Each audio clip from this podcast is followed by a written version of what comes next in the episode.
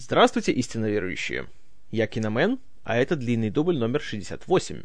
Сегодня, 30 января, свой день рождения празднует замечательный человек, актер, лауреат Оскара Кристиан Бейл.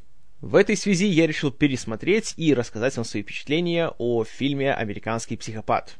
О фильме, который вышел 12 лет назад и стал для него первым большим прорывом, после которого он получил более, скажем так, весомые, более известные роли и стал уже большой звездой.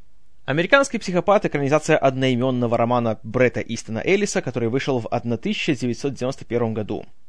И, как и почти все книги Эллиса, его сопровождали страшные скандалы. Для него это была третья книга, которую он написал в возрасте 27 лет. А свою первую, э, роман под названием «Ниже нуля», он выпустил еще когда был студентом. Ниже нуля собрал очень положительные отзывы, вызвал такой небольшой фурор, учитывая молодость его автора, и вскоре даже был экранизирован. Одноименный фильм вышел где-то в конце 80-х, хотя получился он, мягко говоря, неудачным и, соответственно, был быстро забыт. Из-за этого вторая книга Элиса, The Rules of Attraction, которую у нас почему-то называют «Правила секса», несмотря на очень качественно написанный текст и очень интересную историю, особой уже популярностью не пользовалась, и отзывы вызвала в основном такие, ну, чуть более сдержанные. Однако у Элиса был контракт на написание третьей книги, и ее он решил посвятить истории о том, как инвестиционный банкир, работающий на Уолл-стрит по имени Патрик Бейтман, живущий в 80-х, э, богатый человек, имеющий все, что он только может себе пожелать, и помешанный на всем этом материализме, собирающий диски Genesis, Уитни Хьюстон и Huey Lewis and the News, одевающийся в самые лучшие костюмы, использующий самые лучшие продукты для ухода за своей кожей, усердно тренирующийся, работающий над своей фигурой, над своей физической формой, в определенный момент своей жизни сходит с ума и начинает убивать женщин. Убивает он их в большом количестве, самыми изощренными способами, и об этом он рассказывает от первого лица в этой книге.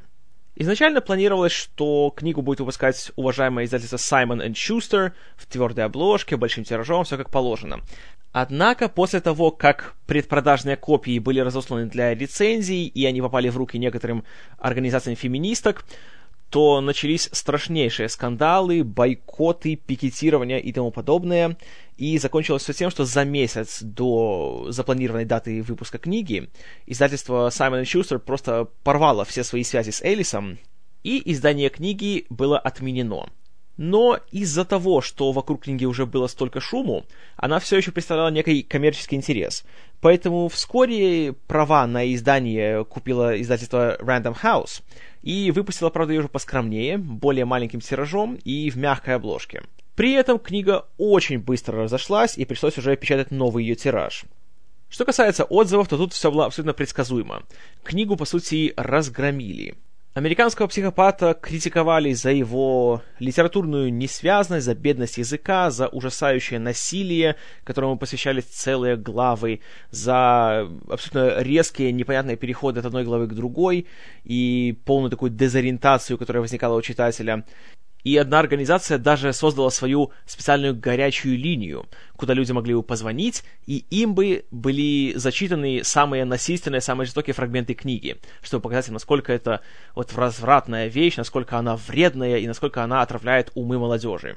И особенно активно книгу критиковала такая знаковая фигура в мире феминизма, как журналистка и активистка Глория Стайном – Однако все бунтующие люди плохо понимали, что, наоборот, все, что они делают, только подогревает интерес к книге и дает ей такой черный пиар.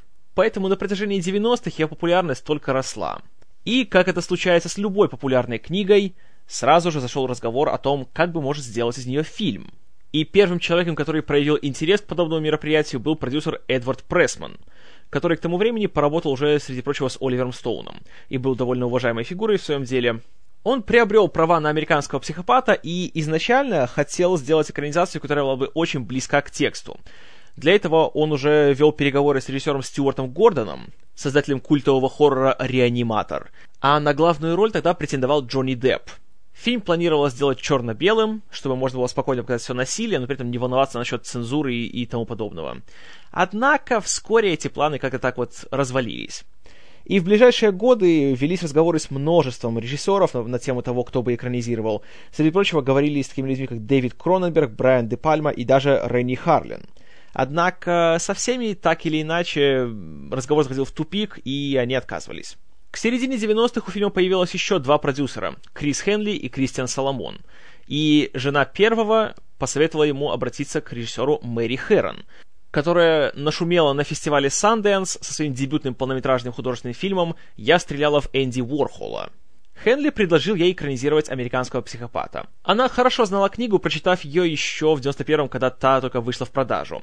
И Хэрон, несмотря на свою приверженность э, движению феминисток, как раз очень положительно отзывалась о книге и говорила, что на самом деле тут ничего нет женоненавистнического, и как раз наоборот, фильм больше рассказывает о мужчинах и об их э, нравах и повадках, особенно в 80-х, Однако изначально она не думала, что это вообще можно как-то экранизировать и что это следует экранизировать. Кроме того, уже в 96 году Хэрон и ее соавтор сценариев Геневра Тернер работали над биографией знаменитой пин-ап-модели Бетти Пейдж. Однако у них были проблемы со сценарием, и плюс у них не было уже денег ни на его дописание, ни тем более на съемки фильма. Поэтому они подумали, что а почему бы не попробовать? Таким образом, у экранизации появились и режиссер, и обе сценаристки – Задача перед Хэрон и Тернер стояла очень непростая, потому что если книгу экранизировать в том виде, в каком она написана, то это будет наполовину порнофильм, наполовину снав-фильм. И, естественно, в кино его никто не пустит. Поэтому было решено отказаться от большей части насилия, которое происходило в книге, потому что его там очень много, очень. Целые главы посвящены тому, как Патрик Бейтман расчленяет всяких проституток, что он им куда засовывает, что он там у кого откусывает, э, отрезает, протыкает, сверлит, варит и так далее. И одно дело читать такое на странице книги, а совсем другое это видеть такое на экране. Кроме того, книга занимала 400 страниц, и сжать все это до двухчасового фильма было также не очень просто. И просто выбирались ключевые сцены, и сцены, которые можно обойти, или оставить только упоминания о них. Еще одной проблемой, как при написании сценария, так и при съемках самого фильма, был тот факт, что роман просто пестрит всякими брендами, именами собственными, и многие эти вещи являются просто незаменимыми для многих глав. Особенно, когда Бейтман рассказывает о музыке. И, естественно, на использование каждого названия, каждого бренда нужно было получать разрешение. Однако, учитывая, скажем так, э, спорность материала, 90% всех правообладателей отказали авторам фильма в разрешении использовать их название удалось получить из музыкантов лишь малую часть того, что, э, что они хотели получить. Например, вместо группы Talking Heads пришлось использовать Роберта Палмера. Вместо оригинальной записи песни Уитни Хьюстон пришлось использовать ее инструментальную версию. Я уж не говорю о многочисленных названиях всяких э, продуктов для ухода за собой, которыми пользуется Бейтман. В книге они все имели четкие названия, основанные на реальных продуктах. В фильме же мы слышим только названия типов продуктов. Ни одного бренда мы почти там не найдем. Вдобавок к этому еще и пришлось поменять некоторые имена. Например, Тим Прайс из книги превратился в Тима Брайса, а Пол Оуэн стал Полом Алленом. По каким причинам это все происходило, никто не говорит но просто сценаристкам дали список имен, которые им можно использовать, а которые нельзя. Вот таким образом пришлось идти на некоторые такие уступки.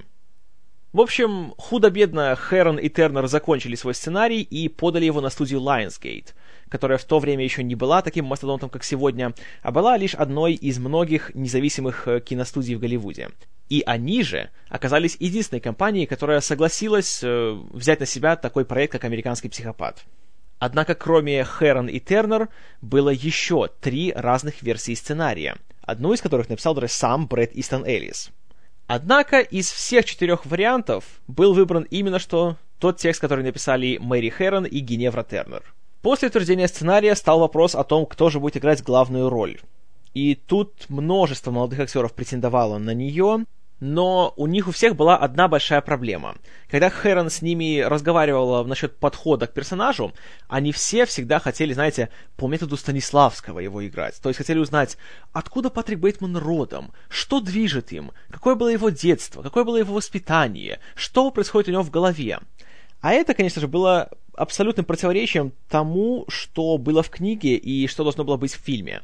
Потому что Бейтман показан именно просто как пустое, абсолютно никчемное создание, в котором ничего в принципе нету и быть не может внутри. И в этом как бы и вся его суть. И он абсолютно поверхностный человек, как и все 80-е были эпохой абсолютной поверхностности и полного безразличия к тому, что у человека происходит внутри. И из-за этого Хэрон приходилось отказывать множеству молодых людей. И, по ее словам, единственным актером, который вот понял суть этого персонажа и изначально говорил, что он хочет играть его именно так, как он написан в сценарии, и больше, в принципе, ничего ему не нужно, это был именно что Кристиан Бейл. Он был заинтересован в роли, Хэрон тоже была довольна его кандидатурой, студия вроде бы тоже, и все уже было, казалось бы, хорошо.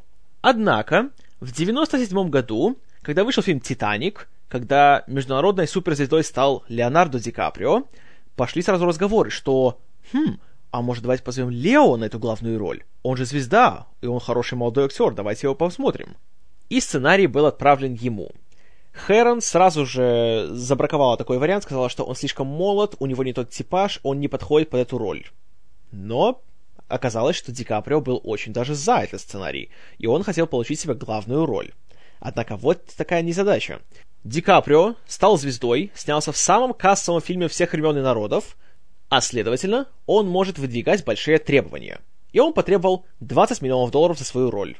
При том, что бюджет фильма был 7 миллионов долларов. Ну, сами понимаете.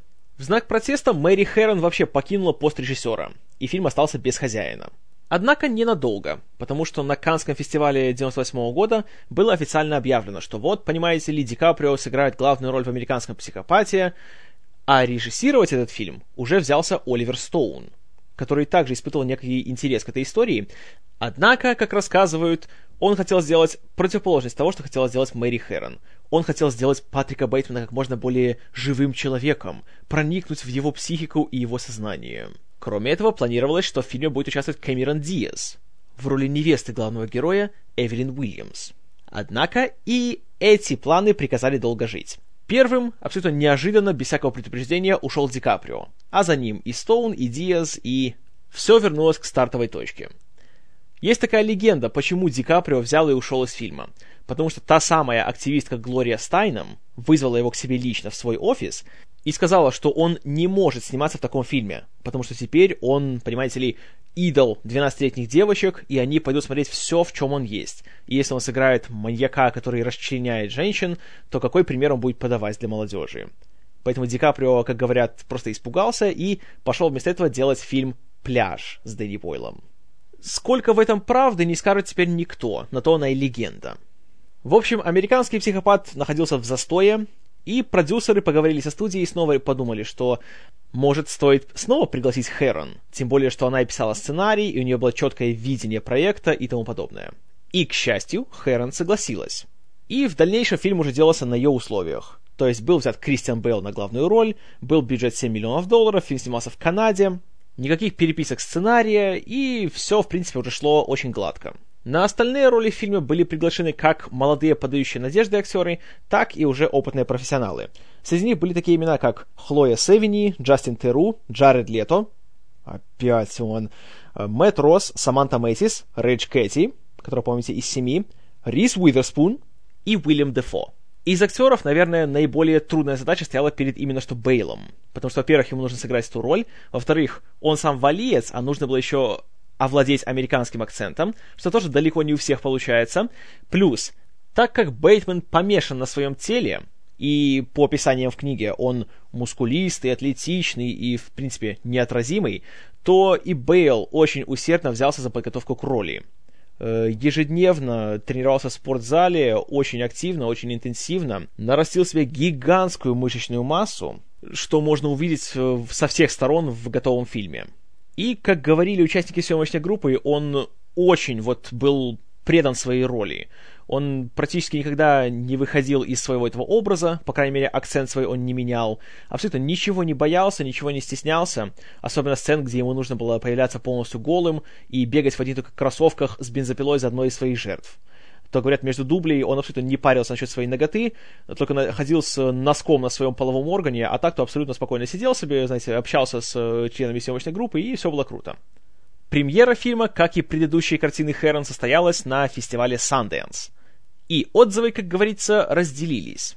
Кто-то говорил, что это отличная вещь, это шедевр, который идеально передает дух книги и, в принципе, такая очень острая сатира на 80-е.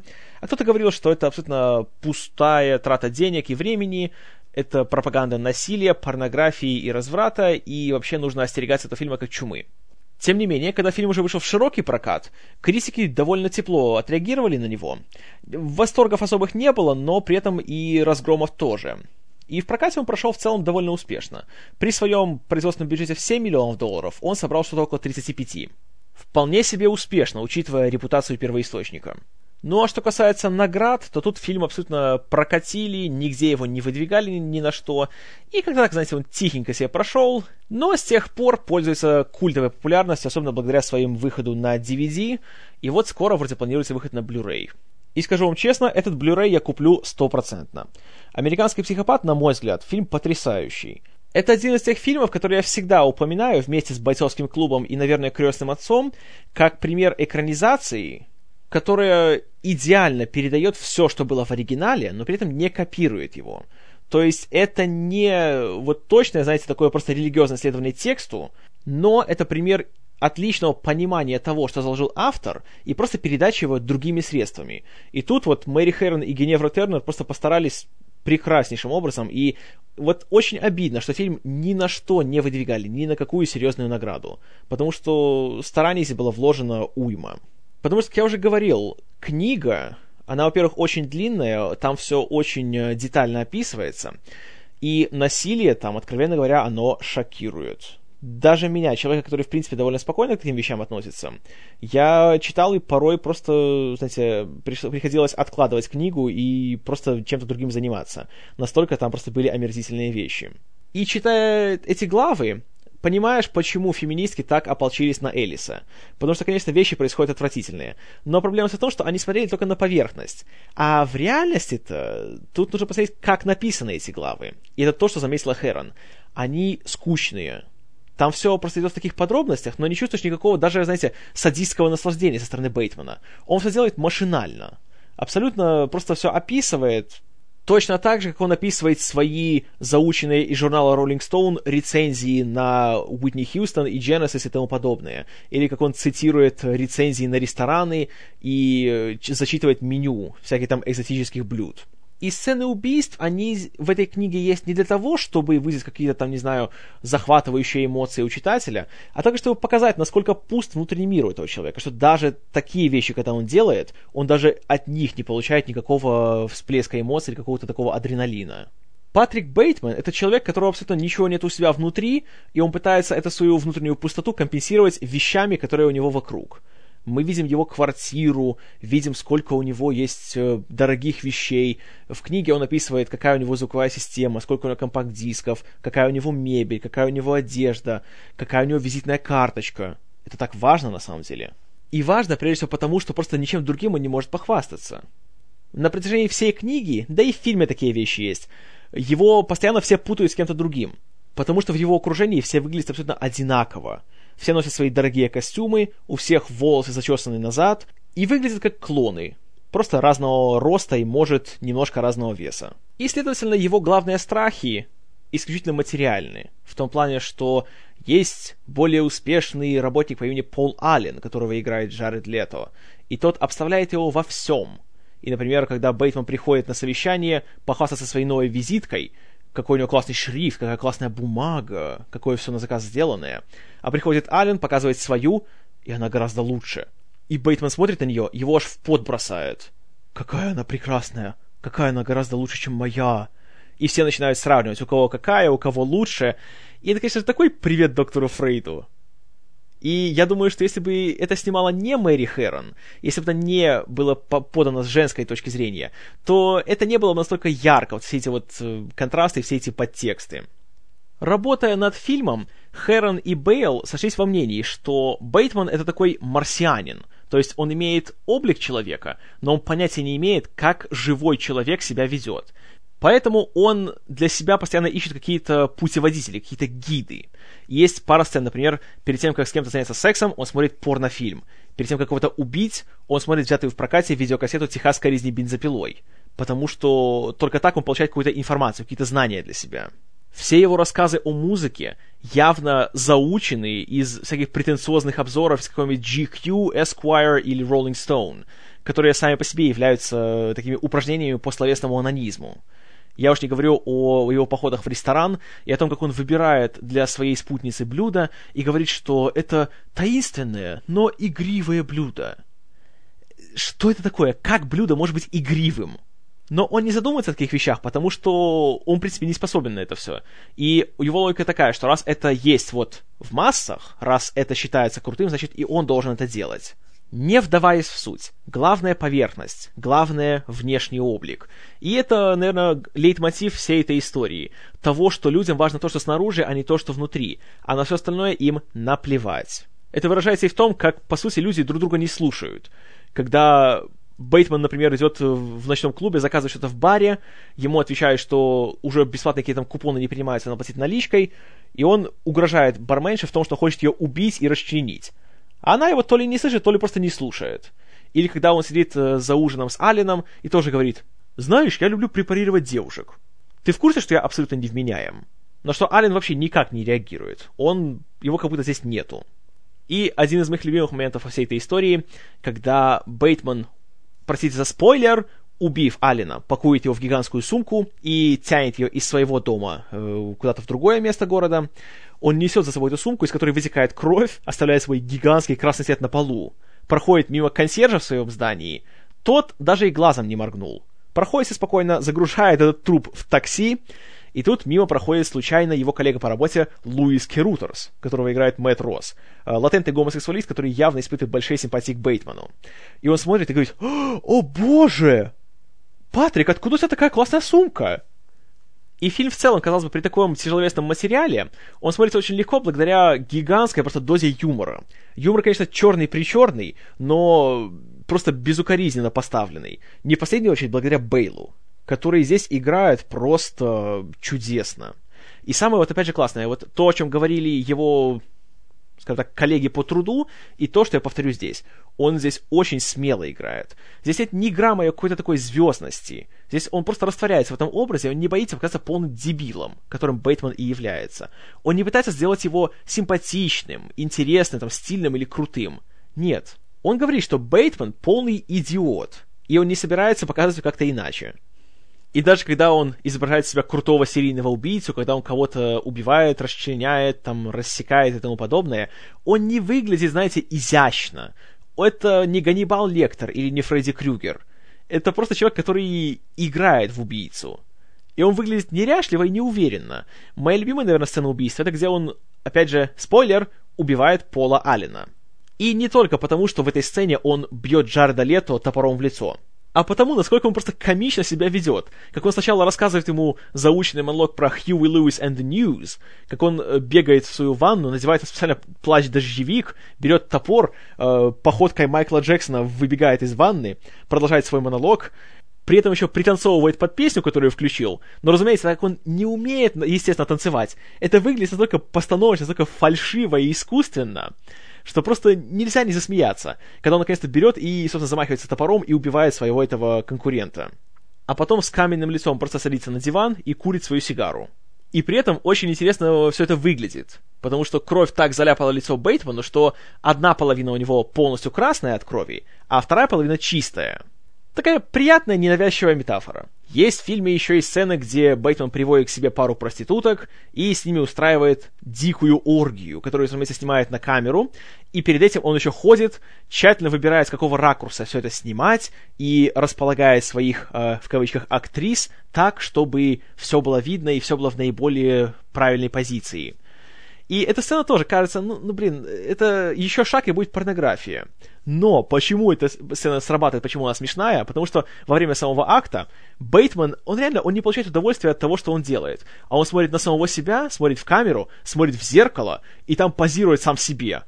И тут невозможно не засмеяться. И невозможно не поаплодировать Бейлу за то, что он настолько вот просто отдается этой роли. Кстати, в роли одной из его этих девушек, которые он э, сначала принимает, потом расчленяет, появляется, собственно, сценаристка фильма Геневра Тернер. Она играет девушку по имени Элизабет, его давнюю знакомую, которая училась в колледже имени Сары Лоренс, и которой он делает э, то, что он ей делает. И к вопросу о насилии. В фильме, по сравнению с книгой, оно, конечно, заметно мягче, я бы сказал. Но тут самое интересное, что Хэрон идеально передает то, что все эти убийства, вся эта кровь и расчлененка, что Бейтман творит, как в книге, так и в фильме, нам абсолютно непонятно, реально ли все это, или же это просто больные фантазии Бейтмана. И многие как раз критикуют фильм за то, что он скатывается в типичный такой дурацкий слэшер, где в нижнем белье бежит его окровавленная жертва, визжит на каждом шагу, стучит по всем дверям, никто ее не открывает, а он за ней бежит в одних кроссовках со своей бензопилой, и он ее в конечном итоге достает. Но в данном случае эта шаблонность этой сцены как раз, наоборот, играет фильму на руку, потому что мы видим этот фильм с точки зрения Патрика Бейтмана. И если учесть то, что он весь мир познает через журналы и фильмы на видеокассетах, и одна из э, постоянных шуток в фильме, когда он хочет выбраться из какой-то ситуации, говорит, мне нужно вернуть кассеты в прокат то понимая, что эта сцена происходит у него в голове, и он представляет ее себе, потому что такие же сцены он видел во всех этих фильмах ужасов, которые он смотрит на видео. И он просто живет своей этой фантазией. И тот факт, что эта визжащая его жертва бежит, и никто ей ни на что не откликается, то, конечно же, это, это неправда. В реальной жизни хоть кто-нибудь, но пришел бы на этот шум. Я уж не говорю о том экзотичном способе убийства, который он использует для нее, когда она бежит вниз по ступенькам, а он берет свою бензопилу, бросает ее вниз, и чисто так вот получается случайно, что она задевает ее и протыкает ее насквозь. Но, естественно, в жизни такого не бывает. А такое бывает только где? Правильно, в плохих слэшерах 80-х, которые обильно смотрит Бейтман. И чем дальше мы идем по этой истории, тем более преувеличенными становятся эти его фантазии. В конце есть такая большая-пребольшая погоня, где начинается все с банкомата, который, оказывается, говорит Бейтману, что тот скормил ему кота, и впоследствии он бегает по всему городу, убивает прохожих, за ним гоняется полиция. И есть такой момент, когда останавливается полицейская машина, из нее вылазит полицейский, стреляет в него, Бейтман стреляет по машине, делает буквально два или три выстрела, но та взрывается, и такое облако огня поднимается чуть не до самого неба. И даже на его лице видно такое выражение, что «Что это было?» Как будто он уже готов смотреть на свой пистолет, подумать, что «Неужели такое может быть?» И опять понимая, что это у него все в голове. Он вспоминает какой-нибудь большой экшен-фильм, который посмотрел, где происходят точно такие же дурацкие вещи. И он просто уже не отличает, что его фантазия, а что реальность. И накладывает одно на другое. В конце концов, он прибегает в свой офис, где прячется в своем кабинете и звонит своему адвокату, чтобы признаться во всех своих преступлениях. И, кстати, в этом своем безумном монологе он упоминает ряд сцен, которые были в книге, но не были в фильме. И даже в этой сцене, посмотрите, на фоне мы видим свет от прожекторов с вертолетов. И думаешь, зачем здесь вертолеты? Что бы они делали там в реальной жизни? Как они так вот его нашли и вот именно на его кабинет светят? Но этом понимаешь, что это он сам себе представляет, это его фантазия. Потому что во всех плохих экшн-фильмах 80-х обязательно были небоскребы, темные кабинеты, и освещались они только прожекторами от вертолетов. Но завершающим ударом становится то, что Бейтман, по сути, вскрывает всю свою подноготную своему адвокату, признается во всех своих преступлениях и злодеяниях, а тот на следующий день, когда встречается с ним, говорит, «А, да, классно, повеселил ты меня, отличный розыгрыш». Тот говорит, «Нет, это не розыгрыш, все это правда. Я убил Пола Аллена». Тот говорит, «О чем ты? Я только пару недель назад с ним общался в Лондоне, мы с ним вместе обедали». И вот в этот момент мораль о том, что всем наплевать, становится наиболее яркой. И понятно, что в этом обществе этого полного эгоизма, этой вот эпохи Рейгана, кто так называется? The Me Generation, поколение Я. Всем абсолютно положить на своего ближнего. И все друг друга путают, и непонятно, то ли этот адвокат говорит реально про настоящего Пола Аллена, который все еще жив, и Бейтман его не убил, или же был какой-то другой человек, который просто так же выглядит, и он его перепутал с тем. А тот просто ему подыграл. Как и Бейтман, когда Аллен называет его Халберстрам в честь другого работника банка то он притворяется, что он такой же. И вот эта двузначность почти каждой сцены, она позволяет смотреть фильм много раз и каждый раз обращать внимание на разные детали и смотреть с разных точек зрения. И что интересно, каждый раз, когда смотришь, в любом случае фильм действует. И эти его мысли и идеи всегда попадают в цель. И это заслуга всех, кто работал над фильмом. Режиссера, сценаристок и особенно Кристиана Бейла. Он здесь просто божественен. Если вы не видели «Американского психопата», я вам горячо рекомендую это сделать, потому что, на мой взгляд, это лучшая роль во всей его карьере. Лучше, чем «Бэтмен», лучше, чем «Боец», лучше, чем «Престиж», «Машинист» и все остальное. Если уже и давать ему Оскара, то надо было давать за «Американского психопата», потому что здесь он реально показал себя как актерище. Но, к сожалению, его даже не номинировали. В 2000-м лучшим актером был признан Рассел Кроу за «Гладиатора». И я лично все еще не согласен с таким решением. Для меня лучший актер 2000-го это был Кристиан Бейл. Моя оценка фильму «Американский психопат» — это однозначно 10 баллов из 10. Это один из моих любимых фильмов последнего десятилетия. Я его каждый раз, когда пересматриваю, получаю огроменное удовольствие, что и рекомендую сделать вам. Я думаю, что не пожалеете. Особенно после бойцовского клуба, потому что фильмы во многом перекликаются, у них схожие идеи, только что на разных уровнях они их показывают и в разные времена но художественная ценность обоих фильмов одинаково высока. Ну а что думаете вы, истинно верующие? Пожалуйста, пишите в комментарии к подкасту, будет очень интересно узнать ваше мнение. Планы на будущее у нас следующие. Э, так как прошлая неделя была на редкость насыщенной, я банально не успел сделать подкаст о Джеймсе Бонде на выходных, поэтому следующим будет именно что он, рассказ о втором фильме «Из России с любовью», а затем мы вернемся к ретроспективе Дэвида Финчера. Осталось у нас ровно четыре фильма. «Зодиак», Таинственная история Бенджамина Баттона, Социальная сеть и Девушка с татуировкой дракона. А что будет потом, вы узнаете потом. А до тех пор, спасибо за внимание. С вами был Киномен.